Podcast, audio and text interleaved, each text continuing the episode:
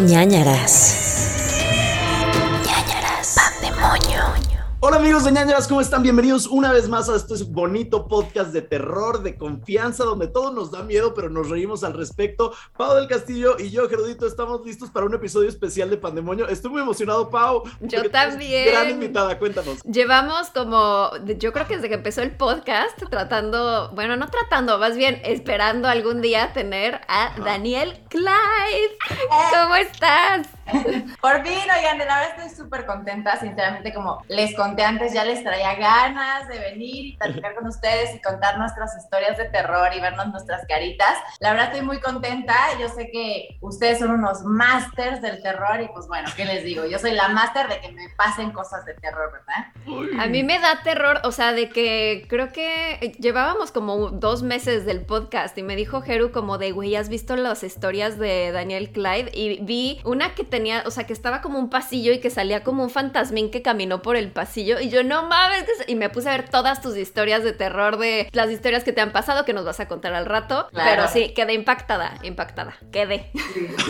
Pues mira, ya les contaré, la verdad es que sí me han pasado cosas muy heavy, pero también yo siempre fui alguien que era de que, si estás ahí, háblame, si estás ahí, aparécete, ya sabes.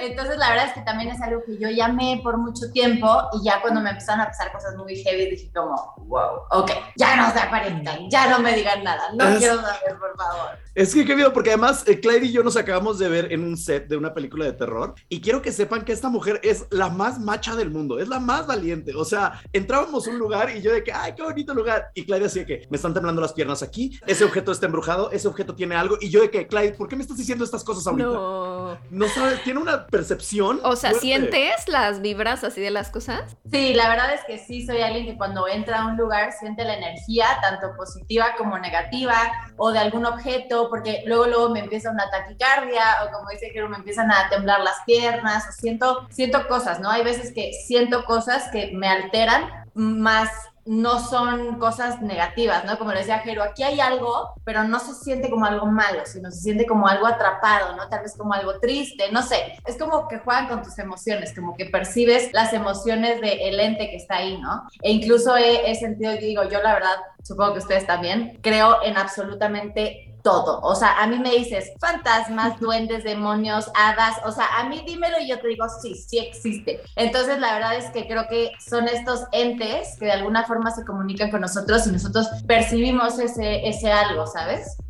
Eres una ñañer completamente porque aquí nosotros igual creemos en todo. Nos dicen duendes, claro. El guamudo, hay que ponernos la ropa al revés. Sí, claro. Todo, todo. Ay, es que qué miedo. De verdad, chequen sus stories. Eh, ahí tiene unas destacadas donde dice fantasma, donde dice justo lo Paulo del fantasma que pasa en el pasillo. Está ahí para que lo puedan ver, para que no, o sea, cosas terribles. Y más adelante, como dice Paulo, nos vas a contar más cosas que te han pasado fuertes, porque además tienes un linaje de brujas. Así es, vengo, tengo un, un rollo karmático muy fuerte por la familia de la que vengo, porque vengo de parte de mi papá, papá de, un, de sus tías, no, sí, de sus tías que eran brujas, pero eran brujas que no eran brujas buenas. Entonces la familia de mi papá decidió alejarse de ellas, porque pues obviamente pues no estaba padre, pues la energía, la vibra no le latía a, a la familia de mi papá y se alejaron de ellas. Y por lo que yo he investigado, por todo lo que me pasa, por lo susceptible que soy, etcétera, que todo esto es por un rollo karmático que yo llevo por ese lado de la familia. ¡Tras! O sea, imagínense que mi, mi papá era, mi papá son tres hermanos,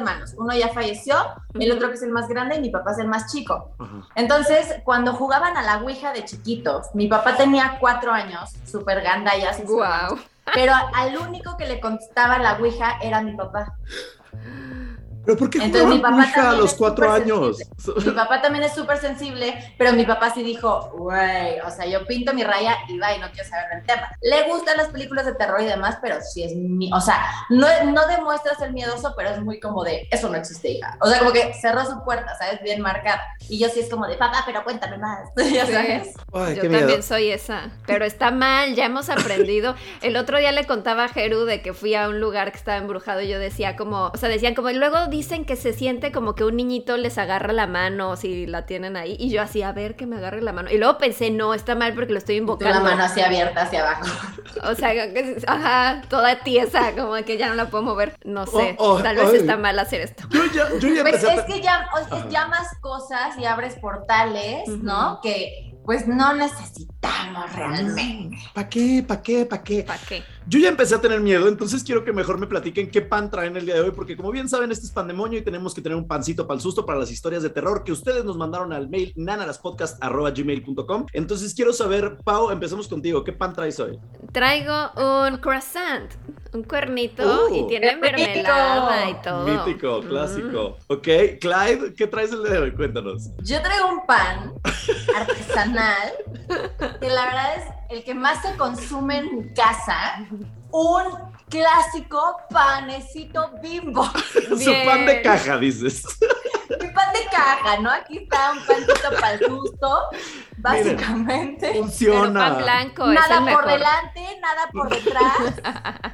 Oye, ¿le quitabas la orillita o, o tú sí eres Sí, timorillas? yo sí le quito la orilla. Ok, O sea, yo sí Ah. le doy una mordida completo y de ahí voy pelando. ok, ok. Yo traigo. Yo a veces le quito Ajá. la orilla y luego me como la orilla sola. no tiene También, sentido. yo también, pero luego me di cuenta que es por hambre, no porque Sí. me guste la orilla. Yo traigo un pan de manzana, amigos. ¡Ay, yo, qué rico! yo ando muy artesanal, muy ¡Qué artesanal. deli! Eh, para que vean. Este, Y ya. Y espero que todos allá en casita ya tengan su pan para el susto. Antes de comenzar, queremos que nos cuentes, Clyde, una recomendación que tengas. A ver, ¿recomendación de, qué? De algo de, terror, de ciencia ficción, de fantasía, puede ser película, serie, videojuego, libro, lo que quieras. A ver, esto yo lo voy a contar, tal vez Ok. me van a acribillar y no me importa, pero yo en su época, ¿ok? Me cagué con el libro de Cañitas. Ok. Yo lo leí, güey, yo lo leí cuando tenía, ¿qué te gusta? Como 12 años. Y fue un libro que a mis 12 años me despertó ese amor por el terror. O sea, yo dije, wow, güey, yo quiero saber más. Yo me cagaba, o sea, me cagaba. Entonces, para las nuevas generaciones, creo que Cañitas es un clásico. No estoy diciendo que sea bueno, pero como que trae alguito, de, ¿no? Es como que de ¿Tienes cajón.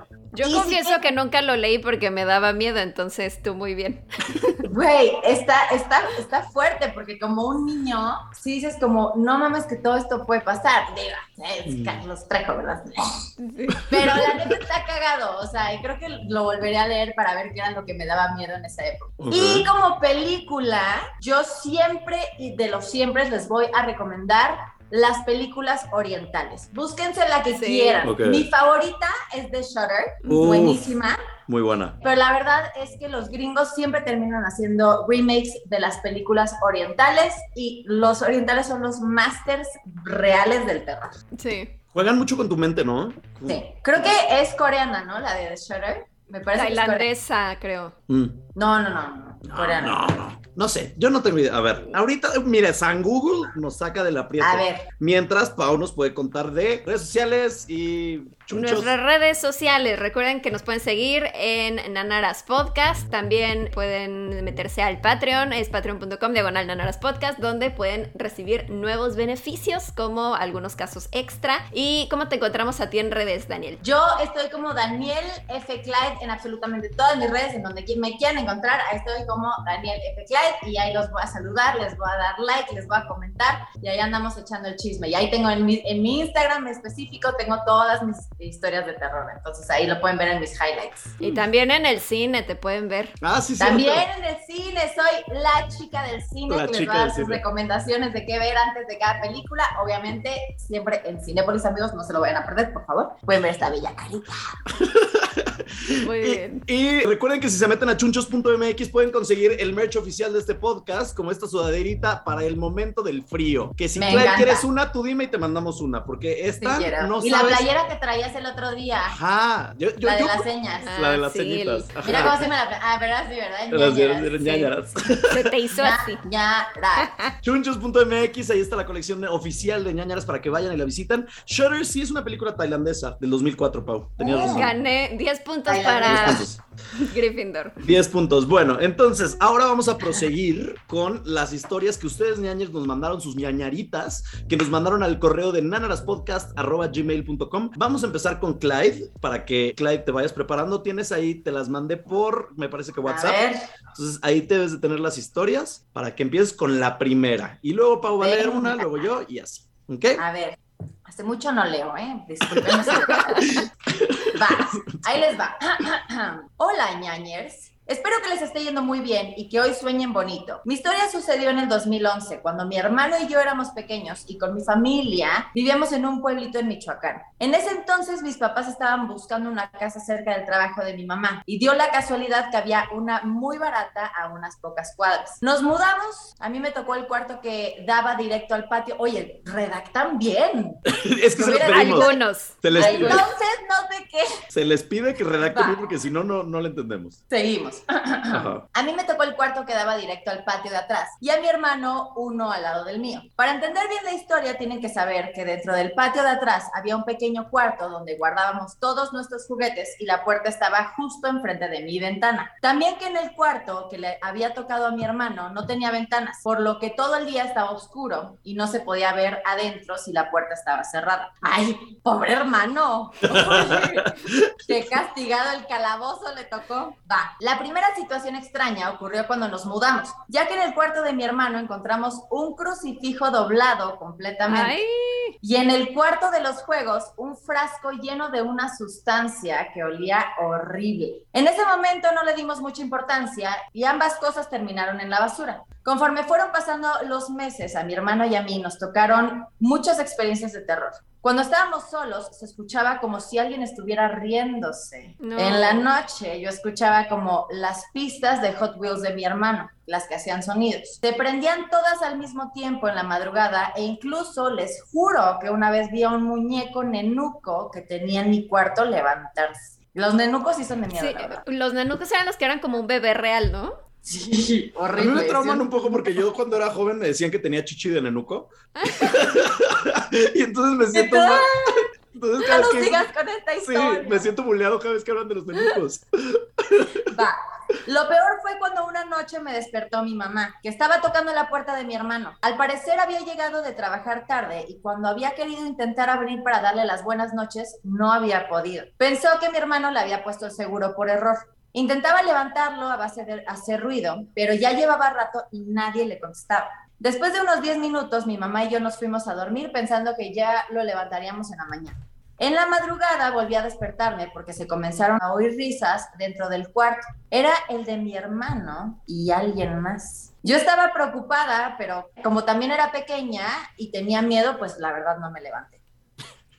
A la mañana siguiente mis papás pudieron abrir la puerta. Mi hermano estaba dormido y todo parecía normal. Mi mamá le preguntó que por qué le había puesto el seguro y él dijo que el niño de blanco le había dicho que lo pusiera para jugar a gusto. Ay, nomás volteo así y veo tu cosa atrás blanca. El fantasma ahí. El niño de blanco dice. Mis papás creyeron que lo había soñado. También después, cuando ya nos habíamos vuelto a mudar, me enteré que en esa casa hace algunos años había vivido una señora con su hijo, pero este murió y la señora comenzó a hacer prácticas oscuras dentro de su casa como le hacían en el pueblo. Ay, hasta me puse chinito. Después de unos años me dijeron, unos familiares se la llevaron al manicomio y su casa la vendieron de mano en mano hasta llegar a nosotros. Hasta la fecha todavía me causa ñañaras lo que vimos en esa casa, aunque mi hermano ya no lo recuerda y mis padres nunca nos creyeron. Me gusta mucho su podcast, estoy escuchando desde su primer capítulo y espero seguir escuchándolos por mucho tiempo más. Les mando un abrazo y muchas buenas vibras. ¡Ay, qué miedo! El niño de blanco. Es que los Y me juguetes. recuerda mucho mm, una historia que ya les voy a contar al ratito, porque a mí también me pasó algo muy parecido. Y sí es muy fuerte, la verdad es muy fuerte cuando sientes que, que tu casa, que tu lugar seguro, todos los días pasa algo. Porque una cosa es, ay, me pasó esto, pero la verdad, no sé si a ustedes les ha pasado algo, pero cuando te pasa, como que no lo relacionas en el momento. Ujú. Ya cuando después se enfría y empiezas a darle vueltas y dices, ay, sí era eso, ya sabes. Pero en realidad, ya cuando es una tras otra, tras otra, es tan cansado y es tan agobiante decir que llegue la noche, porque ahorita yo no sé por qué todas estas cosas por lo general pasan en la noche, ¿no? Digo, el otro día hice una investigación y según esto tiene que ver con la hora de las brujas y con antes que a las 3.33 es cuando hacían sus este, conexiones con el diablo y con lo malo y con no sé qué, pero realmente es súper cansado que no te dejen en paz. Sí, como dices que a lo mejor se mueve algo y dices, ah, bueno, fue una coincidencia, pero todos los días es como... Qué horrible, qué desgastante. Sí. Oye, yo, Tú con tu, pan, con tu pan de caja. Pau, continúanos por favor en esta aventura de terror. Esto se llama ¿Era el diablo? Mm. No nos pusiste si es anónimo o no, pero es de Zully Day. Dice, oye, no dijo, pues yo digo su nombre. Hola, Pau Gerubela e invitado especial. Espero muy bien. Mi historia comienza en 2016, cuando en el cine teníamos películas como Yo antes de ti, Belleza Inesperada, Sing, Voraz, mientras que en la música Work de, de Rihanna, Vente pa' acá de Ricky Martin y Formation de Beyoncé. Para contextualizar un poco, en 2016 yo tenía 19 años y estaba estudiando gastronomía. Siempre me han gustado las historias de terror, pero nunca me había pasado nada paranormal. Bien, pues todo comenzó cuando empecé a sufrir de parálisis de sueño, en donde al otro lado de la habitación veía una silueta de un hombre. A pesar de la oscuridad se podía distinguir que llevaba puesto un traje negro. Él solo se quedaba parado ahí viéndome, lo cual me provocaba una sensación de temor muy grande. Esto me pasó todos los días por aproximadamente dos meses es decir, el hombre parado y viéndome. Qué horror. Qué miedo, me muero. Esto avanzó cuando empecé a ver que el hombre caminaba hacia mí. No mames, o sea, le tomó meses, Me pero empezó a avanzar No cada vez manches, más ya. cerca. Podía escuchar el ruido de sus zapatos al avanzar. La sensación de miedo seguía ahí, pero la podía controlar. No podía voltear ni hablar. De igual forma, esto me pasó por aproximadamente dos o tres meses. Fue aquí cuando cambió y se volvió en algo traumante, ya que el hombre comenzó a estirar su mano y decirme, Uri, vengo por ti. Pero no se llama Uri, ¿o sí? ¿Quién es Uri? si va por Uri. Iba por Uri, era, era como demonio de Starbucks, ya sabes, que entendió Uri. Dijo, sí, Uri. Exacto, le cambié el nombre. Esto Todo me el demonio. así. Se equivoca, aquí no es. Esto me pasó todas las noches. Yo despertaba con un terror y casi en lágrimas. Nunca lograba ver su rostro, pero siempre tenía un traje negro puesto. Siempre estiraba la misma mano y me decía lo mismo. Llegué al límite de dormir dos horas, ya que en cuanto me dormía, él aparecía en mis sueños. Tenía miedo de dormir, ya que el sentimiento de miedo que me generaba era muy grande. Mi mamá preocupada le contó a una vecina, quien es cristiana. Ella le dijo que quizás algún familiar muerto quería llevarme con él o que había algo que quería llevarme. Así que le dijo que prendiera una vela para los muertos de la familia, diciéndoles, dejen a mi hija, si son de mi familia, díganme a mí qué quieren o por qué hacen esto. Si es algo más, déjala, no te la llevarás. Lobo, no te lo lleves. No, no tienes que negociar con ellos. No. Es como, no quiero y ya, No, ya, lárgate. no, ya.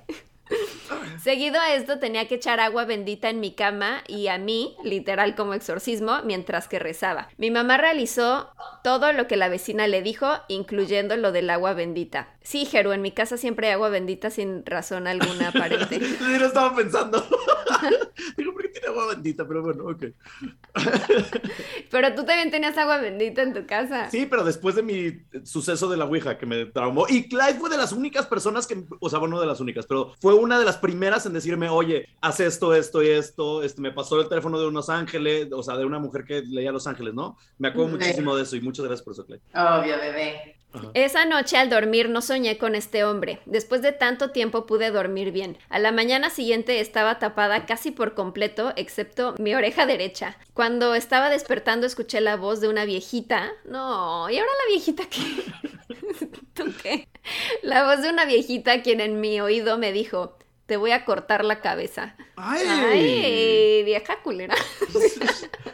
Las viejitas son las peores. Las peores. A mí me da más miedo que sea una viejita que sea un hombre, como Ay, de, sí. ¿no? Los dos tan Ajá. horribles. Desperté agitada y asustada, ya que podría decir que sentí su presencia y la voz era muy particular. Después de ese hecho no tuve parálisis del sueño durante mucho tiempo. No volví a ver a dicho hombre ni a escuchar a esa señora. A lo mejor y como que fue la energía que quedó y estaba muy enojada porque ya habían como cortado el hechizo, no sé. Y por eso se enojó y le dijo, te voy a cortar la cabeza.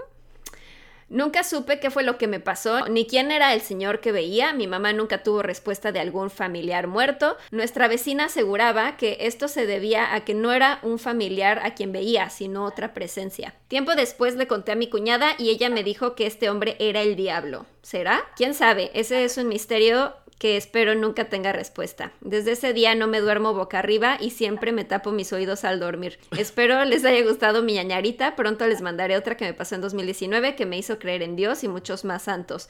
Saludos, espero sigan con este bello podcast que tanto me gusta e incluso los coloqué en una de mis tareas de la universidad. Ay, gracias. gracias. Eso. Qué bonito. Oye, yo te voy a decir algo. También por cosas que me han pasado a mí, a mí me han dicho que cuando no les ves las caras es un ente maligno, o sea, es un demonio. Y cuando les ves las caras, ¿no? Porque ella dice específicamente que era la figura de un hombre con un traje más no le veía la cara.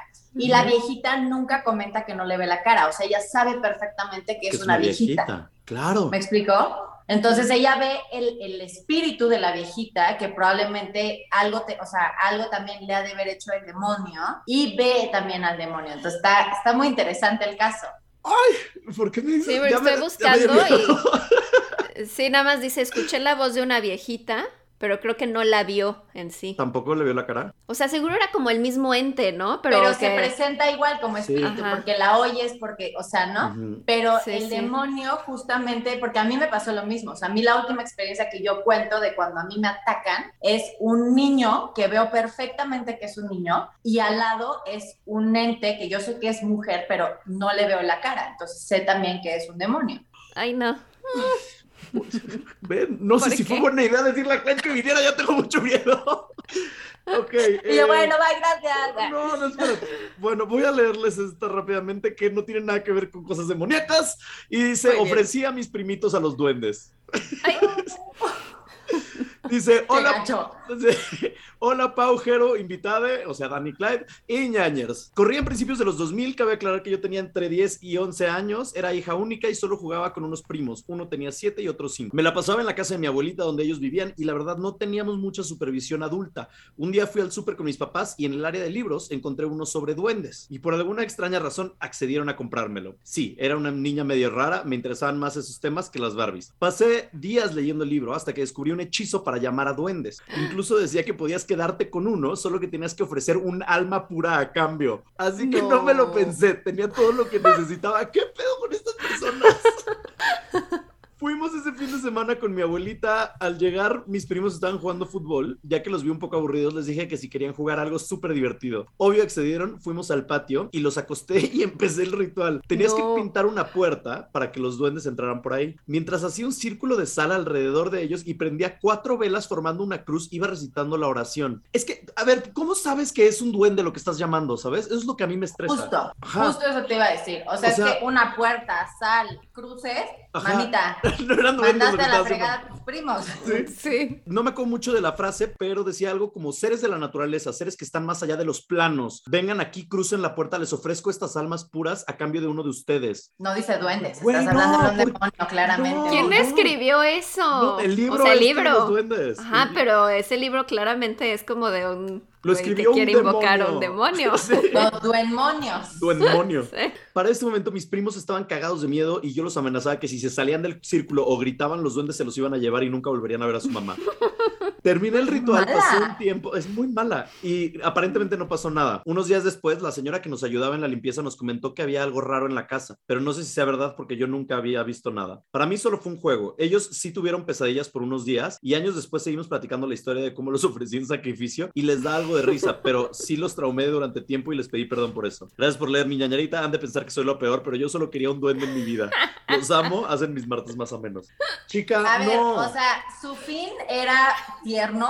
Sí. pero realmente fue maldad pura. Maldad pura. Y no sabes qué estás invocando, o sea. ¿Cuántos no. años tenía? Ella dijo que tenía 10, 11. Sí se pasó. Además, ¿cómo sabes que si estás invocando a alguien para intercambiar por un alma, cómo sabes que el duende no te va a llevar a ti, sabes? También tiene 10, 11 Claro. años. O sea, Claro. era un alma A ver, pura. yo una vez, era Halloween con mis amigas, tenía como, no sé, ocho años, y me acuerdo que empezamos a poner, o sea, tenía como su casa y arriba tenían un departamentito que lo tenían pues para la abuela o algo así, y la abuela no estaba. Entonces agarramos un cuarto que estaba vacío y empezamos a colgar cosas de Halloween, así tipo lo que tú traes atrás, Cheru. Ajá. Y, y como pósters de calacas y Ajá. calaveras y como la muerte y así. Y había uno de la muerte en el que yo de cagadita, güey, porque a mí me mama espantar a la gente, de toda la vida. O sea, a mí me Ajá. mama. Entonces, güey, yo me enqué y empecé a persinarme enfrente de la muerte. No, no. Y empecé a hacer como si estuviera poseída enfrente de mis amigas. No. O sea, es que son cosas que dices, te estás pasando, güey, te Estás estás pas- pasando, güey. Ahí invocaste Ahí todo. empezó todo. Hay maldad pura, hay maldad pura, es la realidad.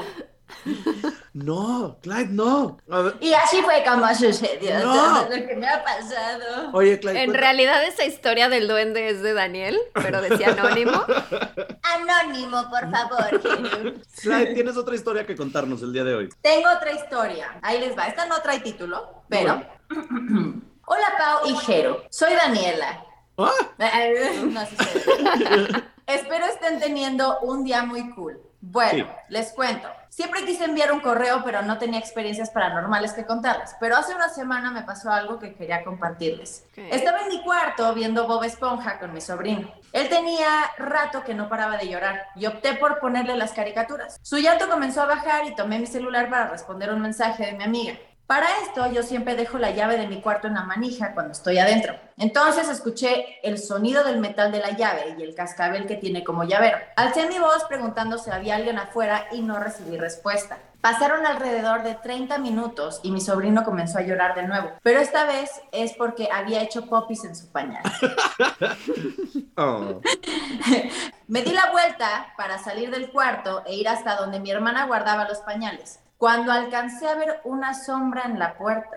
Mi puerta es de vidrio opaco. Me quedé quieta por un momento y me agaché para ver por el espacio que queda entre la puerta y el piso para ver si había alguien. No se veían zapatos, pero la sombra ahí seguía. Agarré el control de la tele y le puse mute. Escuchaba detrás de la puerta como si alguien estuviera susurrando Ay, no. mas no logré entender qué decía. Llamé por teléfono a mi hermana y le dije que alguien había entrado a la casa, pero la sombra aún seguía ahí. Pasaron unos 20 minutos y estaba muerta de miedo y un poco estresada porque mi sobrino no dejaba de llorar. Cuando escuché la puerta de la cochera abrirse, me di la vuelta y me asomé por la ventana y vi a mi hermana entrando en su coche. Volví a dar la vuelta y la sombra ya no estaba. Bueno, espero algún día puedan leer mi historia en un ñañaritas y les mando un saludo y beso grandísimo desde Guadalajara, Jalisco. Los quiero. Oye, 20 minutos viendo a la sombra. Está muy fuerte. Es, o sea, Muchísimo. Es un episodio de Nailed It, ¿sabes? O sea, completo. completo, con todo y ganador, ¿no?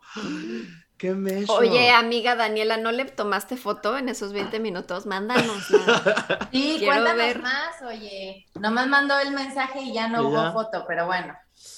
¡Qué miedo! Pau, Ok, aquí les va otra de Carolina. Hola Pau y Jeru, les quiero contar algunas de las muchas historias medio paranormales que tengo. Por cierto, pueden decir mi nombre. De los cinco hijos de mis papás, siempre he sido la más sensible. Desde que soy muy pequeña puedo ver un tipo de malla alrededor de las personas. Maya. Porque ya habíamos leído de esto, ¿no? ¿Como aura? Es como un, no sé, a ver, veam- veamos qué dice. A veces estas mallas son pegadas a las personas o son muy grandes y de colores. Según algunos familiares es el aura de las personas, pero no sé. Nunca dije nada de pequeña porque tenía una profesora que decía que por ser zurda era hija del diablo. ¡Ay, maestra!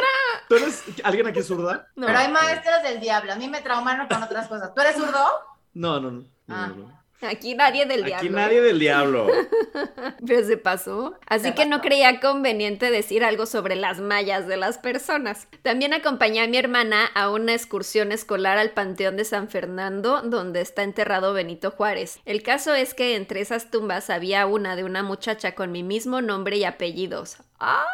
Fallecida en mi fecha de cumpleaños, a la edad de 15 años, los cuales yo también iba a cumplir en ese año. Que me, ahí me da el Me zurro, Eso, me zurro. eso me da más miedo que cualquier cosa que me haya Eso es como de película, Sí. ¿no? Como que muy de película. Pum, pum, pum. Sí. ¡Ay, tu corazón de pan! Hiciste un corazón de pan de caja. ¡Qué hermoso! Y se lo comió. Se lo comió Ay. porque es mala. Ah. Oye, no, seguro no soñaste esto. Suena como muy, muy, o sea, como en Volver al Futuro cuando está la lápida del Doc Brown y así. Sí, suena fuerte, está fuerte. está fuerte. La neta me asusté muchísimo y me alejé hacia otro lado donde es un tipo de cuarto aparte donde también tiene tumbas y ahí estaba un señor con traje de charro con bigote y con un sombrero en el regazo. Que claramente no era un fantasma, era un charro que estaba en el cementerio. El dude me perdido. saludó. sí. El dude me saludó y yo salí corriendo hacia mi mamá y ella me sacó de ahí después de comprobar que no había nadie. Muchas gracias por leerme y gracias por acompañarme cada martes. Carolina, necesitamos saber más de Queremos esto. Oye, pero a ver, yo quiero preguntarte si nadie, o sea, si no le dijiste a nadie acerca de la tumba, Ajá. ¿no? Ajá, que o nos sea, tu en los mamá. comentarios, que nos digas, que, o sea, si se lo quedó para ella o cómo. ¿Qué Sí, eso de la tumba está muy de terror. Sí, está paniquísimo. Sí, Me- sí. o y sea, lo de las mallas quiero saber más. Creo que ya habíamos leído eso en algún caso más que ¿De las decían que era como, ajá, que no sé si era como lo que te unía al más allá. Ay, no sé, algo así Mm. raro. no. Suena a auras, pero la verdad no, no Ajá. sé, habría, habría que ver ahí si hay algo más que auras, ¿no? Bueno, pues yo les voy a contar la última ñañarita de ustedes antes de que Clyde nos cuente sus ñañaritas y prepárense porque yo sí tengo mucho miedo todavía de lo que nos va a decir Clyde. Se titula El demonio Chucky del patio. Hola, Pau, Gerudito e invitada. Me llamo Sandra. Ya les he mandado ñañaritas, pero aquí les va otra pequeña. Un día, cuando era más pequeña, tenía aproximadamente 8 años. El chiste es que a mí me gustaba mucho leer. Entonces, en la casa donde vivía antes, en la parte de arriba, había un cuarto al final del pasillo del cual podías salir al patio. En ese cuarto había dos libreros y al lado de los libreros una ventana en la que se alcanzaba a ver la lavadora. Un buen día yo tenía un libro e iba muy contenta. Neta recuerdo que iba muy contenta. Iba a dejar el libro a los libreros y cabe aclarar que ya era de noche. Entonces cuando llegué al cuarto y prendí la luz, vi que al lado de la lavadora se estaba moviendo una bolsa de plástico, pero que había alguien moviéndola, sonriendo macabremente con una sonrisa de oreja a oreja horrible. Esto es lo peor, ¿no? Que sonrían. ¿Por qué sonríen? Sí. ¿Saben algo? Y Sí. sonreír en Ajá. algunas personas es macabro, Es horrible. imagínate en un ente. Ajá. En Y con su bolsa de plástico. con su bolsita güey. de plástico. En ese momento en mi mente lo asoció con Chucky, porque güey, a qué niño no le dio miedo Chucky. Pegué un grito cañón que hasta mi mamá salió corriendo al cuarto a ver qué había pasado y yo estaba llore y llore por lo que había pasado. Le expliqué a mi mamá que había visto y ella me dijo que había sido mi imaginación y que la bolsa no la había movido nadie. Pero güey, para que haya pegado un grito así de fuerte, na creo. Después de años, literal puso na creo. O sea, na creo. creo. Después de años y reflexionando lo sucedido, en realidad sí vi algo, pero ahora obvio descarto que fue Chucky. Jamás sabré qué fue y no pretendo saberlo. Muchas gracias por leerme. Los saludo desde León, Guanajuato. Chance y era un duende que, tu prima invocó, ¿sabes? Probablemente. Los duendes invocados se pasaron de Robando bolsas. Robando bolsas. Y un ser muy feliz. Un ser muy tú. feliz. Sí, exacto. O sea, ella estaba feliz con su libro, él con su bolsa. Ajá. Solo quería contagiar su Su felicidad. felicidad. Exactamente. Pues gracias por esas historias que nos mandaron. Síganos mandando sus historias a nanaraspodcast.gmail.com, donde las estamos recibiendo para todos los pandemonios con diferentes invitados, como el día de hoy que tenemos a Daniel Clyde y Clyde nos va a contar sus historias. Ya no tengo pan, pero tengo miedo. Entonces estamos, ahí vamos. Clyde, Bueno, los invitamos en casa que agarren su pancito, Sí. que se hagan su tecito. Y bueno, es que a ver, a ver, como yo les conté, a mí me han pasado mil cosas. O sea, para darles un contexto de mi familia de brujas, esta historia a mí me dejó traumada y fue cuando yo dije, ok, sí, sí hay algo muy fuerte, ¿no? Y hay algo muy fuerte que, que a mí me sigue al final. Cuando mi abuela se murió, la mamá de mi papá, mis tías abuelas, que eran las que hacían brujería, o sea, las primas de mi abuela, fueron a casa de mi abuelo a decirle, oye, yo sé que no nos llevamos, pero pues es el funeral de Licha y pues queremos estar aquí. Además, nos gustaría revisar la casa porque no era su tiempo, no le tocaba. Queremos saber qué pasó, ¿no? Entonces mi abuela pues, les dio por su lado y sí, pásenle, órenle y ya, ¿no? Ellas empezaron a revisar la casa, la checaron toda. Les voy a ser bien sincera, en casa de mi abuelo, yo conocí a mi abuela hasta, o sea, creo que hasta los dos años o hasta los tres años y ella murió. Realmente yo nunca la conocí ya de grande. Entonces yo cuando iba a casa de mis abuelos sentía una vibra y a mí había una escalera que me daba un miedo, pero de esas veces de que guardas el aire y Ajá. Y corres. corres así Sí. rapidísimo hasta que tienes que llegar al lugar donde vas. Entonces yo siempre estaba fuera de casa de mis abuelos, yo nunca entraba. Cuando checaron la cama de mis abuelos, levantaron el colchón y del lado de mi abuela había una mancha del tamaño de mi abuela negra. Ah. Entonces ellas le dijeron a mi abuelo, la brujería era para ti. A quien querían matar era a ti. Y Licha lo absorbió y se murió ella. No. No. Entonces realmente alguien le hizo brujería a mi abuelo y mi abuela lo absorbió y ella fue la que falleció. No manches. Para ¿Y que ¿No saben quién hizo que- la brujería? No, no, pues ni idea. Seguramente hay una vieja loca, no, no sé la verdad.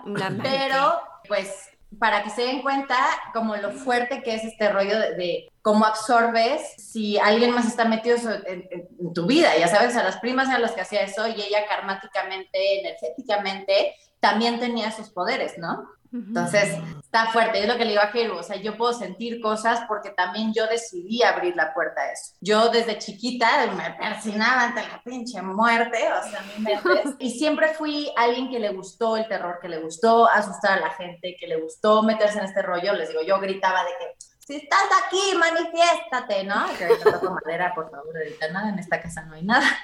Pero me pasaban cosas, siempre me pasaban cosas, siempre escuchaba cosas, pero nada muy marcado. Y cuando me voy a vivir a Cuernavaca, cuando yo paso a secundaria, eh, me voy a una casa, ahora sí que en el- la parte de arriba del bosque de Cuernavaca, entre Cuernavaca y Tepoztlán, y ven que Tepoztlán también es como muy mágico Muy- y muy energético muy- y todo este me voy a una casa que literal es una casa de un piso eh, súper vieja, o sea, estamos hablando de que en ese momento tenía más de 100 años de vieja la casa Wow. Muy vieja. Y a mí me toca el cuarto más frío. Ay, salió la vecina y me está, está tendiendo su ropa. y- Me espantó. Como el de la que ya bolsita. también te empiezo a sudar. Me siento así, o sea, La vecina. Entonces, nos vamos a esa casa. La verdad es que antes yo era de las que, a manifiesta te pasa, pero no pasaba nada. Siempre habíamos vivido en la misma casa, o sea, nunca había como que un lugar que yo dijera, ay, aquí, ¿no? Nos mudamos a esa casa. Primer noche, literal, se empiezan a escuchar ruidos, se empiezan a escuchar como pasos en el, en el techo de la casa. La casa, o sea, estaba la casa y había terreno y luego mucho más bosque para llegar a las otras casas. O sea, no era como de que, ay, el vecino se escuchó esto, o ay, lo otro, ¿no? Como que estaban muy alejadas las casas. Entonces empezamos a escuchar cosas y pues teníamos dos gatos y un perro, ¿no? Obviamente le echas la culpa siempre a los animales primero. Yo lo que les digo, siempre que te pasa algo, nunca lo relacionas inmediatamente. O sea, siempre es como de, ay, fue el aire, ay, fue no sé qué, ay, fue el gato. Y ya después cuando le echas pensamiento dices, ay, bueno, tal vez este, pero no creo, ¿no? Y así fue como yo empecé. Hasta que un día, después de muchos este, pasos en el piso, este, en el techo, perdón, este, que se escuchaban cosas raras, empezaron a pasar cosas más fuertes. De repente yo estaba en mi cuarto, que era el más frío, el más oscuro, como siempre, y estaba mi baño, entonces punto que estaba la puerta, y yo estaba como a esta altura más o menos, o sea, no estaba cerca de poder agarrar la manija del- de la puerta, y mi papá estaba en mi cuarto arreglando mi tele, también estaba bastante lejos de la, de la puerta. Les voy a enseñar gráficamente qué fue lo que sucedió. Estoy listo. Ok. Para los que están escuchando audio, vayan a ver el video en YouTube. Ok. Yo, sé que no se escu- o sea, que no se ve la manija, Ajá. pero quiero que escuchen cómo, o sea, cómo era. Ok. Sí. Ok, como que alguien tratando de abrir la manija. Alguien tratando de Ajá. abrir, el seguro no estaba puesto, ¿ok? Y mi papá estaba del otro lado, entonces me quedo viendo la manija, ¿eh? Y yo, ¿qué está pasando? Le grité, pa, ¿qué haces? Me dice, nada. Y yo, entonces me, me lavé las manos, salí, le digo, ¿trataste de entrar? Me dijo, no, pensé que te habías quedado atorada. O sea, no era ni él Ni tú. ni era yo. Uh. ¿Ok? Ahí fue donde dije, "Mm", entonces mi papá luego, luego me dice, la ventana. Chécate si está abierta, viento. seguramente fue el aire. Ahí voy, checo la ventana y la ventana cerrada, pero me dice, la corriente que se hace Ajá. desde la puerta hasta esa puerta. Y yo, esto hizo la manija, o sea, esto, Ajá. este movimiento. Entonces de ahí empezaron a pasar cosas muy raras. Yo viví tres años en esa casa y durante el primer año se manifestó todo lo que había ahí y dijo, no los quiero aquí, los voy a espantar todas las noches de, o sea, de su vida. Un año, que se escuchaban, los ventanales eran de piso a techo, se escuchaba como si se rompiera un ventanal completo, así. Toda la familia nos despertamos a las 3 de la mañana, las perras espantadas y mis papás, ay, las perras, los gatos ya, la perra, los gatos ya rompieron algo, dormidísimas, íbamos, checamos, nada. Les digo, los vecinos no estaban cerca para decir, güey, fue el vecino, ¿no? Ajá. Nada. Y así rascaba, en mi cuarto rascaban mosquiteros, cosas muy raras. No. Oye, El ¿los segundo- perros nunca veían algo así de que se quedaban viendo la esquina o así? Pues siempre estaban en el cuarto de mis papás, o sea, como que siempre, pues la verdad nunca lo notamos, no Ok. en ese entonces, ya después ya con otra perra sí noté otras cosas, pero esa perrita en especial no lo sentía y los gatos pues la verdad siempre estaban en otras casas, o sea, como que nunca estaban ahí. Luego de ahí, el segundo año, se deja de manifestar todo, ¿ok? Como, como que dijeron, bueno, pues ya vimos que no se van a ir, pues chido, ¿no? Y el tercer año planeamos mudarnos a otra casa y empezó otra vez la misma historia, manifestarse todo. Pero el tercer año, mi hermana empezó a sentir cosas.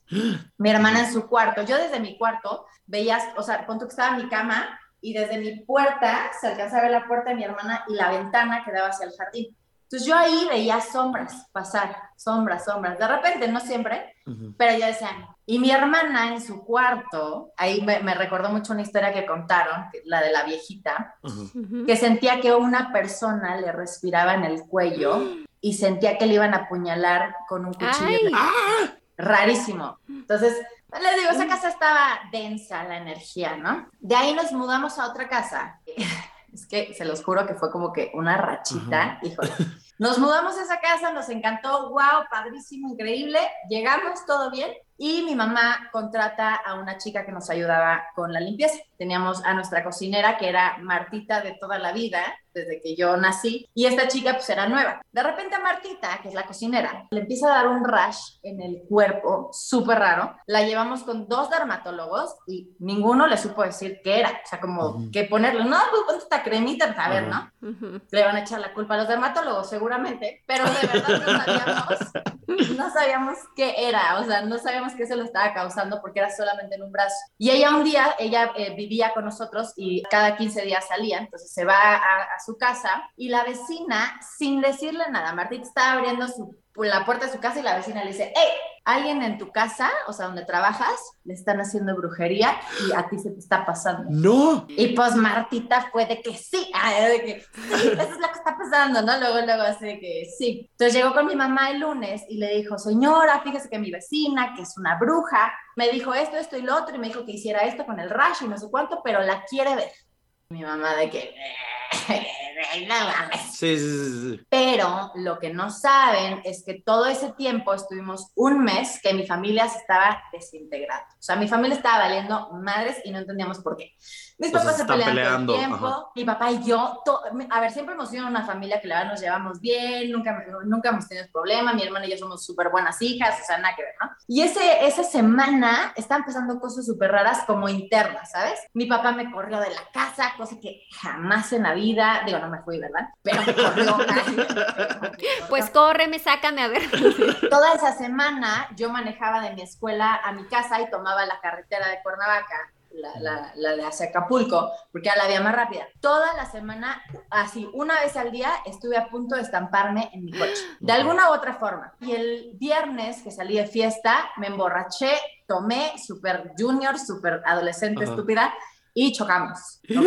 Entonces, llega el domingo la bruja, teníamos ahí una perrita, una poodle gigante, negra, y ella siempre que veía a alguien iba y le saltaba, ¿no? Le brincaba así súper igualada que ella, pero pues era su forma de saludar. Entonces llega la bruja, porque mi mamá le dijo, bueno, ahora le tráela, ¿no? Llega la bruja y lo primero que nos dice, que la perra no me toque, porque como es negra, yo le puedo poner, o sea, ella, digamos que todo lo negro le, le pasa como su energía, me dice, la puedo matar. ¡Uy! Ándale. Güey, qué triunfal, ¿no? No manches. Me ve y me dice, si no hacemos algo, o te vas a morir o te vas a quedar desfigurada de la cara. Ándale. ¿Quién, qué- tú o tu mamá? Yo, o sea, la bruja me dijo a mí de que tenemos que hacer algo porque si no tú te vas a morir o te vas a quedar desfigurada. Güey, ella Y yo no le había las dicho grandes a frases, nadie. Me choqué. Yo no le había dicho a nadie de lo del coche. A nadie, a nadie, a nadie. Entonces me cagué porque dije, güey, todas las semanas he estado a punto de chocar. Ajá. O sea, ahí fue donde dije, fuck, güey, o sea, no mames. Ajá. Mi papá ahí viajaba todos los días, todos los, todos los días viajaba de México a Cuernavaca por el trabajo y también le dijo, usted también tiene que tener mucho cuidado con el coche. A mi mamá le dijo otra cosa y a mi hermano otra cosa, ¿no? Entonces todos nos quedamos como de que, güey, cada uno con su historia como de, no mames. Ajá. Y entonces nos dijo que la chica que habíamos contratado para la limpieza, su esposo, bueno, le estaban haciendo brujería, ¿no? Y ya investigando con esta chica nos dijo, sí, es que mi ex esposo este, está muy enojado porque lo dejé y me está haciendo brujería y shalala. Entonces Mata. la bruja nos dijo, yo No, desde la el nueva. templo- Ah. la nueva, la, lim- la de la limpieza. Ah, ok. Entonces ella ya nos confesó que sí, que le están haciendo brujería y que ella se estaba haciendo una limpia. Entonces ya la bruja se puso a investigar con ella qué tipo de limpias estaba haciendo, qué todo, ¿no? Y ella siempre nos decía, yo trabajo desde el templo, yo trabajo desde el templo, yo trabajo desde el templo. Y nosotros de que, ah, pues chido. Entonces un día nos dice, si ustedes llegan a ver un ente, o sea, una persona en su casa, no se preocupen. Es alguien del templo que viene a hacer la limpia. Ok. Y me dice, pero si llegan a ver un animal, ahí sí preocúpense porque viene a hacerles daño. ¿Como un nahual o qué? Ajá. Y yo dije, ay, güey, que me va a parecer un elefante, ¿no? Un camello de la nada. Este tono, o sea, este era mi tono de, de güey, o sea, qué tontería, ¿no? Ajá. O sea, estaba como que, ay, sí, qué, qué susto, pero, ¿qué, o sea, ¿qué van a hacer, güey? ¿Sabes? Como que no creían eso. Entonces, de repente empezaron a pasar cosas tan, tan raras en mi casa, tan raras, empezó a, empe- o sea, para empezar a la, a la muchacha, a la, de- a la de la limpieza, le empezaron a picar alacranes a lo estúpido Wow. a lo estúpido. Ajá. O sea, te estoy hablando que de repente yo me salía de bañar, estaba con mi toalla, me secaba toda, la echaba al piso, ella la agarraba y pum, un alacrán. No. Otro día estaba doblando sábanas y no sé cómo, aquí, un alacrán. No sé qué, en el pie, así, Dios. rarísimo, rarísimo. O sea, Pues pero a nadie resulta- más que a ella. ¿Mandé? Solo a nadie ella. más le picaban más que a ella. A nadie, a nadie. Y realmente nosotros nunca jamás, digo, yo sé que Cuerna es muy de alacranes y Sí. bichos y todo eso, nunca jamás yo vi un alacrán en mi casa. Jamás, jamás, jamás, jamás. Y a ella todo el tiempo le estaban picando. Entonces la bruja lo que nos dice ya en su investigación es que el esposo le estaba haciendo una limpia para matarla. Una limpia, perdón, una, o sea, Una- brujería una- para ajá. matarla. Entonces, ella por su parte se hizo una limpia de desalojo. Eso quiere decir que no la limpian y se le quita la brujería, sino que ella todo lo que va tocando va dejando esa, esa magia negra. Ok. Entonces, imagínate que limpiaba mi casa, Y toda mi casa estaba infestada de esa magia negra para matar. O sea, entonces puede ser que alguien que se está haciendo eso y va por la calle tocando cosas y luego lo tocas, ¿se te pasa esa energía? Súper sí, súper sí. Como O sea, COVID. no es una limpia que se recomienda en la brujería Ajá. porque pues, justamente es puro mal. ¿Me explico? Claro.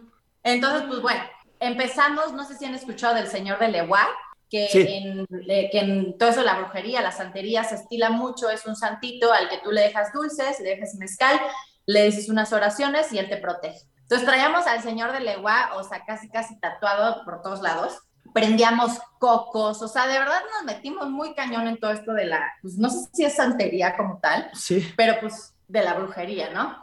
Ah, también a la, a la de la limpieza le pasaban cosas raras, de repente nos está limpiando la regadera de mis papás, y, o sea, punto que ella estaba viendo para acá, las llaves estaban atrás y se le abría la regadera y así, empapada. Empapada. De repente un día salió del baño así ensopada de que Ay, se me abrió la regadera y todos como, güey, o sea, ¿qué onda?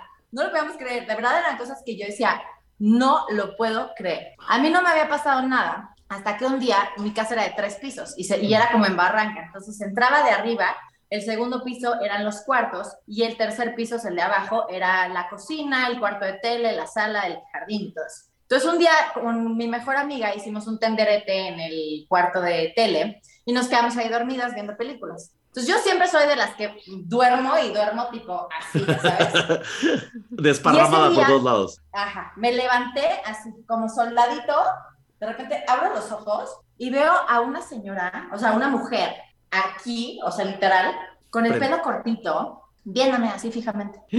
Y no me espanté, se los juro que no me espanté, no sentí nada malo, simplemente me quedé viendo y mi cabeza, obviamente, fue un ¿por qué mi amiga me está viendo dormir, güey? Pues, me le quedé viendo no me podía mover y de repente cuando ya me moví, me estiré, abro los ojos, veo y no hay nadie. Volteo y mi amiga está al otro lado del cuarto haciendo el quinto sueño. Como que la verdad no me dio miedo, se los juro que no me dio miedo. O sea, como que dije, raro, y me volví a dormir sin medio problema. Fue alguien Al día del templo. siguiente, rarísimo, pues ahí te va. Ajá. Al día siguiente llega la cocinera, que es la que nos trajo a la bruja, Martita, y nos dice, me acaba de marcar la bruja y dice que te vino a visitar ayer y que, duer y que duermes muy tranquila. Pero se parecía a ella. ¿A la bruja? O sea, no sé, no sé, la verdad, no, no te puedo decir, sí la vi, o sea, me acuerdo que era una mujer Alguien. Ajá. de pelo corto y that's it. O sea, no te puedo decir más, pero me cagué porque yo no le dije a nadie. Ajá. Sí. O sea, yo no le conté a alguien de que, ay, ay, ay, ay", o sea, porque no le di importancia, ¿me explico? ¿Y al Entonces animal? ahí fue donde empecé a creer y dije, bro, o sea, algo raro está pasando, ¿no? Otro día estábamos mi hermana y yo en el, en el cuarto de mis papás, mis papás no estaban, se fueron, no me acuerdo a qué, y estaba mi perra y estaban los gatos, y pon tú que del, del garage a la puerta de la entrada, la puerta de la entrada es de esas de que son dobles y no tenía tope. Entonces, si tú la empujas, se abre así rapidísimo, Ajá. ¿no? Como de cantina Esa del oeste. de sí, o sea, con un empujoncito Ajá. se abre perfecto, ¿no? Entonces estaba cerrada y de repente se empezó a escuchar lo mismo que les conté de la puerta acá, pero en esa, Ujú. como que trataban de abrir, abrir, abrir. Puta, mi hermana y yo dijimos, güey, nos van, o sea, vienen a robar, o sea, nos Ajá. cagamos. Entonces, ya sabes, yo salí, ubican estos Maglights de las lámparas gigantescas pesadísimas. Ajá. Agarré una de esas y yo iba así de que, ¡eh! Como, yo soy súper macha. O sea, yo iba con mi perra aquí, con la Maglite acá de que, Armadas de luz. armadas estas niñas de 17 años. Ajá. Y güey, de repente se dejó de escuchar y ya no se escuchó nada más. Abrí la puerta, busqué por todos lados, no había nadie. O sea, realmente pasaron cosas raras. Luego teníamos un trabajador que hacía ciertas chambitas y estaba trabajando en el cuarto de hasta abajo en una bodega. Estaba haciendo un hoyo. Y lamentablemente el señor falleció en un viaje que tuvo con su familia en Acapulco. Y en la semana que falleció, toda la semana se escuchó como si el señor siguiera trabajando. Escuchaban martillazos, martillazos, martillazos. Ay, no, se los juro, o sea, ahí fue donde empezaron mis pesadillas que dije como, güey, cosas, cosas feas están pasando. Ya después yo entré a la universidad, después de terminar secundaria y prepa, entré a la, ah, no, prepa, perdón, es, no sé, secundaria y prepa, bueno, me da igual. Terminé prepa y me fui a me vine a estudiar a Ciudad de México, la universidad, entonces me vine a, vi- a vivir para acá y mi papá ya vivía eh, la semana completa y los fines de semana nos íbamos a Cuernavaca con mi mamá y mi hermana. Mi mamá y mi hermana estaban solas en la casa y decidimos mudarnos porque dijimos, güey, como para qué estamos separados? O sea, qué tontería, mejor vámonos todos a Ciudad de México. Entonces, en lo que mi mamá y mi hermana hacían, la, eh, empacaban La todo, mudanza. empezaron a pasar cosas raras otra vez. Porque les digo, ya como que terminó la limpia y ya todo bien y o sea, se acabó, ¿no? Pero empezaron a mover los muebles y empezaron a pasar cosas raras. Mi hermana empezaba a ver sombras, se le subía el muerto, empezaba a escuchar voces. Entonces ya era un tema de que mi hermana y mi mamá dormían juntas en el mismo cuarto, de que con veladoras prendidas por todos lados, cagadas de miedo. Ajá. Y lo que nos dijo la bruja es que como la limpia, güey, cada vez me da más miedo tu pinche fantasma atrás. Así lo Perdón. veo y no. Es de Liverpool, les juro que no tiene nada malévolo. Lo veo y en lugar de verte a ti, ya veo directo esos ojos negros, ya sabes. Perdón. Entonces Que se va a mover. y Me dice, me dice la bruja que como la limpia estaba hecha de cierta forma, pues como to- toda la energía se estaba moviendo y eran como estas energías chocando, chocando, chocando. Me dijo, no les va a pasar nada. Me dijo, pero mejor sálganse lo antes posible de la casa. Claro. Y Ajá. todos como, ok, güey. Mis papás pusieron a la venta la casa y no van a creer. Primera clienta que llegó a ver la casa, primera clienta que dijo, se las compro. Una santera. Wow. ¡No! Una santera. Llegó y dijo, ay, yo soy santera. Ay, qué hermosa vibra tiene esta casa, se las compro. Así, así. Los vecinos nos marcaban para decirnos, güey, si escuchan gallinas, están matando gallinas, o se están matando gallinas. Malos, hacía sus rituales en la casa, pues, tenía sus santos por todos lados. Su hijo le robaba las llantas a los vecinos. O sea, una cosa muy caótica, ya sabes. Pero qué bueno que le tocó, o sea, qué bueno que, que- o sea, que una santera fue la que ocupó esa casa, pues si estaba Sí. llena de vibras, le quedó al- como anillo al dedo, ¿sabes? Ah, quedó para ella era perfecto. perfecta. ¿Quién sabe qué hace ahí? Pero le encantó. O sea, le Bendiciones. encantó. ¿Y no era amiga de la bruja vecina? Todo no, no era amiga de la bruja. Bueno, quién sabe, ¿verdad? Y entonces nos mudamos a México eh, y aquí es donde empieza lo feo, amigos. Aquí es donde... Amo, amo que aquí Ah, empieza bueno. lo feo. O sea, que tú no pienses que yo llevo apanicado los últimos 10 minutos de esta historia. No, no, amigo, aquí es donde empieza lo feo porque aquí es donde yo ya me empiezo a asustar. Y para que yo me asuste, se los juro que está bien cañón. O sea, bien cañón. Me- siempre y cuando no sea el libro de cañitos.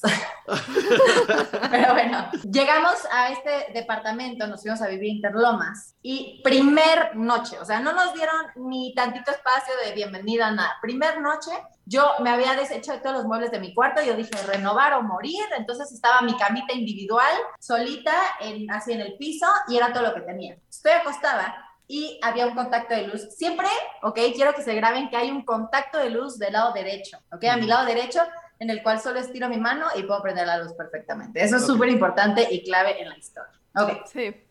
estoy acostada y de repente estoy en mi sueño y siento que algo me jala el pecho hacia arriba. Entonces yo siento que mi pecho acostada está elevado, o sea, está desprendiéndose de la cama, ¿ok? Me despierto, abro los ojos y veo como humo negro salir de mi pecho y formarse una figura negra del lado izquierdo, ¿ok? Güey, en mi vida me había pasado eso, me cagué, o sea, sentí que el corazón se me salía, tuve la taquicardia más grande, rápidamente, ¡pum!, prendí la luz, volteo, nada. Yo dije, ay, guau, fiu, estoy soñando, apagué la luz, me volví a dormir. Nunca he tenido yo un tema con volver a dormir por miedo. Eso. Me volví a dormir, no pasó nada. Segunda noche, no, tampoco no me dio un tiempo de procesarlo. Segunda noche, sigue mi camita individual en el piso. De repente siento algo, siento, todos hemos sentido que alguien nos ve dormir, ¿no? Y volteas y está el novio así, todo creepy. todos hemos sentido esa mirada, esa presencia. Entonces, siento que alguien me está viendo, de repente me despierto y ahora de mi lado derecho volteo hacia abajo y a la mitad de mi cama hay un niño, ¿ok? No. Como antiguo, o sea, No. era un niño con boinita, con una playera de rayas verde con blanca, o sea, imagínense qué perfecto lo vi, Ajá. que estaba hincado, así como, eh, o sea, en cuclillas y, y como asomado eh, viéndome eh, dormir. O sea, como que estaba con los bracitos así, observándome nomás el niño ahí, como que, ay, mira cómo duerme esta güera, ¿no? Me cago, o sea, se me va, se me va la sangre de las patas, prendo otra vez la luz, veo y no hay nada. Entonces ahí ya dije, ah, güey, qué pedo, ¿no? O sea, ¿qué está pasando? Pero pues igual me volví a dormir. Dije, no le des mucho pensamiento y me volví a dormir.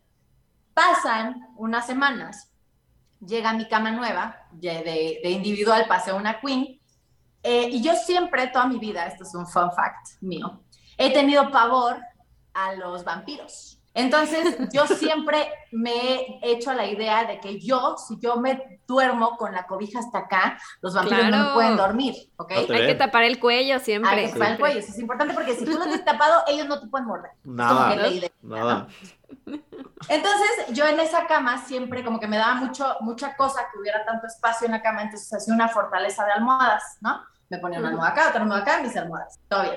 Y tapadita, siempre cool, ¿no? Y así yo dormía, dormía, dormía, y después de una semana de ya tener mi cama, mi perra se hizo pipí en mi cama, entonces tuve que cambiar el cubre y la verdad me dio una flojera espantosa atender mi cama ese día. Entonces me dormí nomás con la cobija encima, estaba todo hecho un regadero del lado derecho, o sea, ahora sí que siempre me dormí en medio y esta vez me dormí del lado izquierdo. Acuérdense Ok. que el contacto está del lado derecho. Ajá. Y esta ya era una cama queen, ya me quedaba más lejos. Ya no está tan fácil alcanzar, mana. Ya no está tan fácil. Entonces Ajá. yo dormí en medio, pues estaba como que más cerca. ¿no? Pero esta vez dormí del lado izquierdo. Y de repente empiezo a escuchar voces eh, eh, adentro de mi cuarto y a mí si algo me puede enojar de verdad es que alguien me despierte. Entonces, Pinche fantasma, algo. déjame en paz. Y ya, güey, no mames, luego vienes a fregar, ¿no? Entonces, escucho la voz de una mujer, escucho la voz de un hombre, y en mi cabeza dije, ¿por qué mi hermana y su novio están adentro de mi cuarto? Entonces, me levanto cabronada, volteo y veo la figura negra que se había formado el primer, la primera noche, y al lado veo al niño. Todavía, ve, como en mi cabeza, ¿quién está ahí? O sea, la figura negra era mujer. yo, yo sentía la, la vibra femenina. Porque además O sea, dijiste que escuchaste voz de hombre y mujer. mujer y era el niño y la figura. El niño y la figura negra, y Ajá. te digo, yo siempre le, le dije ella. Ajá. Yo no sé por qué, pero yo la, Lo o sea, la sentiste, sentía ajá. mujer, o sea, Y femenina. fue el humo que salió de tu pecho, ¿no? que salió de mi pecho y no se le veía la cara. O sea, no se podía ver una cara. Se veía una silueta negra, o sea, Ajá. como encapuchada, pero no se le veía cara. Y el niño yo lo veía perfecto, o sea, Sí. perfecto. Entonces, cuando digo, ¿quién está ahí? Ajá. La mujer se empieza a subir a mi cama No, No, y en ese momento No. dije, güey, fuck, o sea, me aventé, así que a prender la luz, veo y no hay nada y dije, no, no mames, no mames, ahora sí esto está muy mal. Esto No. está mal. no. De ahí empezaron a todas las noches, de, a partir de ese episodio, todas las noches me movía en la cama. Ay, tenías una noches. cruz, ¿no? Eso fue después. Ah, ok.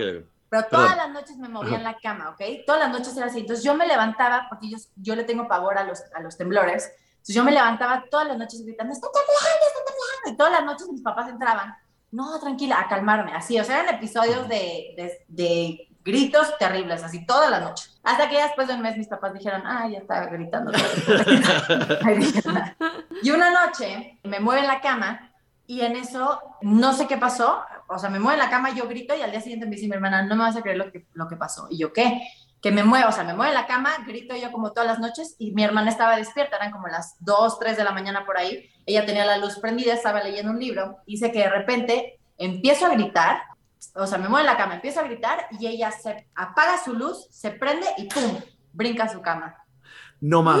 Mi hermana me dijo, güey, me cagué, porque mi hermana sí es muy miedosa. O sea, Ah. mi hermana es 20 veces Gerudito de miedos. O sea, mal, mal, mal.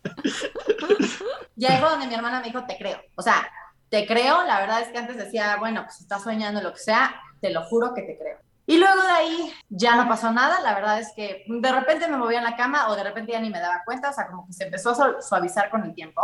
Y hubo una noche que fue la peor noche de mi vida, de mi vida, que de repente estoy dormida y empiezo a escuchar pasos en mi cuarto. Entonces me despierto, volteo a ver hacia, hacia el pasillo donde están los pies y veo a esta figura de esta mujer caminando de un lado a otro enojada, o sea, como No. Enojada, caminando, caminando, caminando. Y entonces yo no sé por qué hago estas preguntas, pero dije, ¿quién está ahí? Otra vez. Otra ¿no? vez. Ajá. Vuelvo a decir como, ¿quién está ahí? Chance estaba enojada porque le asignaste género. Chance era una figura no binaria. Puede ser, puede ser. Estaba, Jeru, estaba enojada. O sea, No, no, no te enojes. no. Entonces la mujer me voltea a ver, camina hacia el, mi lado derecho, se empieza a caminar hacia mi cabeza, se para al lado de mi cabeza y se empieza a subir a mi cama. Entonces yo en ese momento me siento, volteo y la mujer, les voy a hacer gráficamente lo que estaba haciendo, estaba hincada en mis almohadas con las manos así. Volteándome a, a ver así, o sea, estaba en esta posición. No. Ok, como- en cuatro, como en cuatro, pero las manos ¿dónde estaban? O sea, estaba como en, o sea, ubícame, las manos ¿En estaban en la, cuatro? en la otra almohada al lado. Ajá, o sea, estaba en cuatro. ¿En cuatro? Estaba en cuatro, estaba en cuatro y la cabeza completamente La cabeza. volteándome a ver a mí. Ok. ¿Ok? Estaba así. Uh, Entonces ahí es cuando veo esta cara de demonio completamente y unos ojos blancos. ¿Vieron alguna vez Mar- la hasta me altero. ¿Vieron alguna vez el cortometraje de Lights Out? Sí. Sí. Cuando aparece esta mujer Sí. con los ojos, vi esa cara, te lo juro por mi vida. Y eso fue mucho antes de este cortometraje. Cuando Cuando, yo vi ese cortometraje, se Ajá. me salió el corazón. Yo dije, yo esta mujer la he visto antes. No. ¡Qué fuerte! Está muy cabrón, está muy cabrón. O sea, a mí, a mí ese cortome- cortometraje me pone los pelos de punta. Si no lo han visto, véanlo para que puedan darse una idea cómo era este demonio, ¿no? Y yo ahí fue cuando sentí que este demonio iba tras mí. O sea, me quería a mí, me estaba Ajá. atacando a mí. Entonces, en ese momento, yo empiezo a gritar, mamá, mamá, ayúdame, ayúdame. Y mi mamá empieza, o sea, viene corriendo al cuarto, me toca, me dice, ¿todo bien? Y le digo, abre la puerta y prende la luz, porque ella no me deja. ¿Ok? No. O sea, ahí seguía la mona. Ahí seguía, ahí estaba ahí, yo estaba sentada, entonces yo hacía esto, ayúdame, y gritaba. Entonces mi mamá abre la puerta, volteó a ver a mi mamá, o sea, prende la luz, volteó a ver a mi mamá, volteó a ver atrás, ya no hay nada, me acuesto y pff, empiezo a llorar. Y ahí fue donde le dije a mi mamá, está pasando esto, está pasando esto, ya no aguanto, ya no quiero, ya no puedo, ya no nada, o sea, ya no puedo. Ajá. Entonces ya mi mamá como que súper asustada, pero pues como mi mamá también es súper gallina, así súper, súper gallina, pero como que dijo, güey, mi hija la está pasando pésimo, entonces se acostó conmigo, me dijo, tranquila, aquí me quedo. Y mi perra siempre, sigue, siempre seguía a mi mamá. Este, se quedó afuera del cuarto, nunca entró al cuarto. Cuando normalmente hubiera sido que se sube a la cama con nosotros y ahí se queda. No entró al cuarto nunca, nunca. Se quedó afuera, o sea, como que de guardiana en la puerta y ya nos cerramos la puerta. Entonces, ahí al día siguiente, mi mamá le comenta a Martita, a la cocinera, que, este, que había pasado y entonces Martita le echa agua bendita a mi cama. Yo la verdad es que no soy religiosa, o sea, no creo en la iglesia, no creo en eso, creo en un Dios, pero pues el agua bendita para mí es como de, bueno, pues si quieres echar, pues no pasa nada, no está padre, o sea, no te voy a decir que no. Sí. Y puso una cruz. Entonces yo le dije, ay, pues gracias, o sea, pero realmente no creí en eso. Pasó el tiempo, pasaron no sé cuánto tiempo, la verdad, unas semanas o incluso un mes o algo así y el último episodio que yo tuve fue que me desperté en mi cama hincada con el crucifijo en la mano. ¿Qué? No, Clyde, no. ¿Y qué hacías? ¿Solo así? ¿No te acuerdas? O sea, literal despertaste No me acuerdo de nada. No me acuerdo de nada. Lo único que yo pensé fue, wow. O sea, si algo estuvo aquí, esto, que en lo que yo no creo, me protegió. ¿Y ahora ya crees? ¿Ya eres creyente? No soy creyente igual de la religión, pero soy creyente de todo. O sea, ¿me explico? Claro. O sea, yo sé que, Cualquier cosa si había un poder, que si había un poder divino en eso, eso fue lo que me protegió. Además dejaron de pasar estos episodios después de eso. Y dejaron de pasar esos episodios. De ahí en fuera puedo sentir, o sea, yo también me cerré, ¿eh? yo dije, ya no más, ya no quiero, ya no quiero ver, o sea, como que hubo un cambio en mi, en mi forma de pensar, en mi forma de ser, que dije, ya no me interesa. Obviamente me encantan las historias de terror, me encantan las películas de terror, pero ya no estoy buscando algo más. Me explico, ya no estoy buscando algo en, lo terrenal. Como que todo se quedó para mí en la fantasía, ¿sabes? Pero porque realmente me asusté, me asusté mucho y dije, ok, o sea, ahora vienen contra mí, ya no es una, pues está ahí, pero no te puedo hacer nada. ¿Me explico?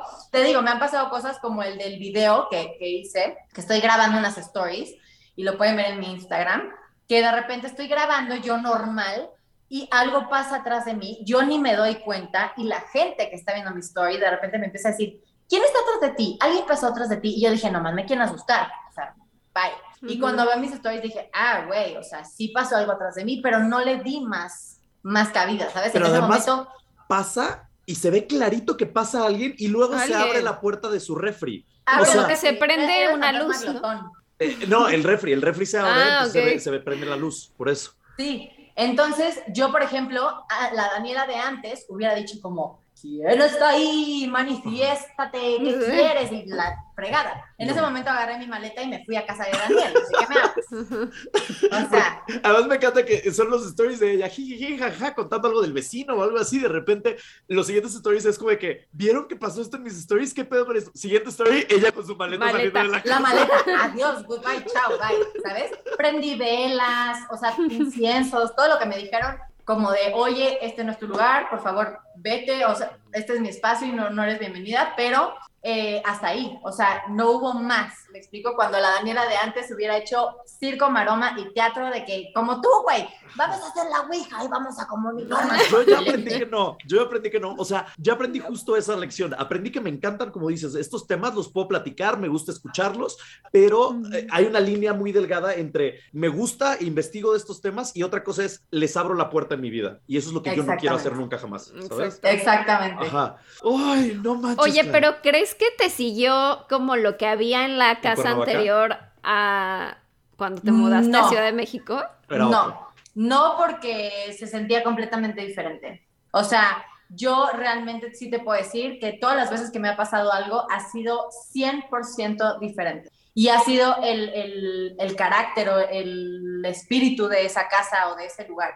¿Sabes? Como le digo a Jeru, no necesariamente tiene que ser una casa, puede ser un objeto, puede ser como cosas diferentes, pero realmente lo sentí completamente diferente. Y en espacios también, ¿eh? porque mi casa, el, el departamento de, de México, se sentía completamente diferente a mi cuarto, ¿sabes? Entonces, creo que tiene mucho que ver como los lugares donde suceden cosas. Porque pues realmente las cosas o, o, los espacios, ¿no? Ni siquiera tenía que haber sido en ese edificio, pudo haber sido la barranca muchísimos años antes, ¿no? Como que hayan sucedido cosas, que hayan espíritus deambulando por ahí que algún espíritu se haya arraigado a algún objeto y ese objeto pues va moviéndose de lugar en lugar y además va teniendo esta información y este, estas vibras de la gente que lo va teniendo, ¿no? Al final, como decimos, si las paredes hablaran, imagínate lo que nos contarían. Sí. Pero pues, esa es mi historia, amigos. Oye, y ahorita en donde estás viviendo, no ha pasado nada, todo bien, todo en orden, todo tranquilo. No ha pasado nada, gracias a Dios. La verdad es que fue lo primero que yo busqué. Como es una casa en la que yo decidí hacer mi familia, que es muy diferente a tú vivir solo y estar Sí. en tu trabajo y salir de fiesta con tus amigos y que te valga gorro, realmente que es un lugar donde llegas a dormir y ya. Aquí sí es como que mi casa, con mi familia, con, con lo más preciado que tengo. Y dije, o sea, yo no quiero vivir nunca en un lugar donde mis hijos no puedan dormir, ¿no? Claro. Yo fue lo primero que, que vi, que, que entré, sentí y no hay absolutamente nada en esta casa. O sea, de verdad, yo muchas veces estar en la oscuridad sientes ñañaras, ¿no? Sí, o sea, como que te da este...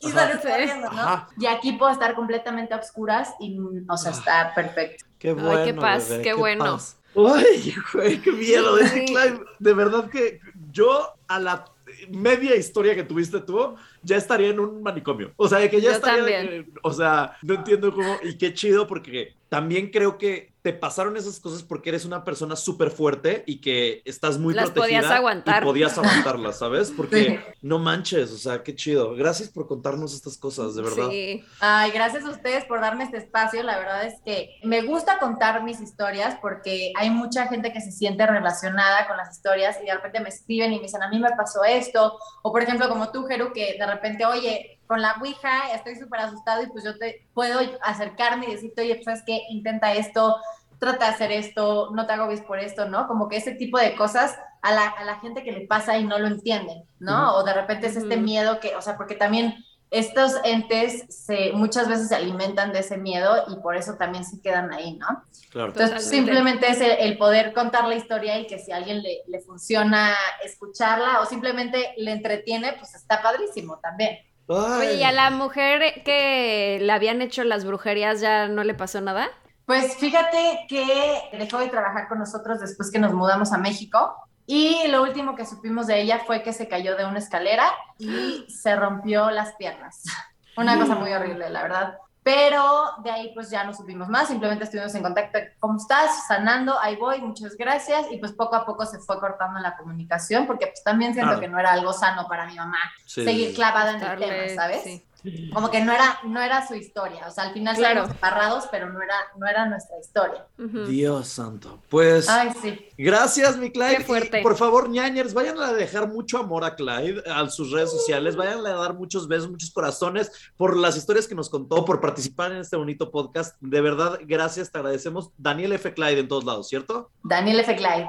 Listo. Pau, Eso ¿qué sí, más? lo único que Ah. les voy a decir, si sienten miedo después de, este- de estas historias o sienten algo raro, simplemente vayan a su jardín o vayan a algún lugar donde haya un pastito, quítense los zapatos, levanten las manos al cielo, muevan las manitas así y luego dejen ir Sáquenlo. absolutamente todo lo que están cargando y se van a sentir increíble. ¿ok? El contacto con la naturaleza siempre que nos pasa algo sobrenatural o que no podemos explicar o que nos hace sentir raros, vean, hasta me pongo chinita, Ajá. hace que siempre corra esta energía, ¿no? Que fluya de, de- de tierra a cielo y eso la verdad es que nos limpia perfectamente. Así que eso es un tip que les dejo por si se sienten así raros de repente. ¡Wow! Me encanta, voy a ir a hacer eso ahorita. Sí, Muchas gracias. Yo me voy ahorita a Chapultepec, no sé ustedes.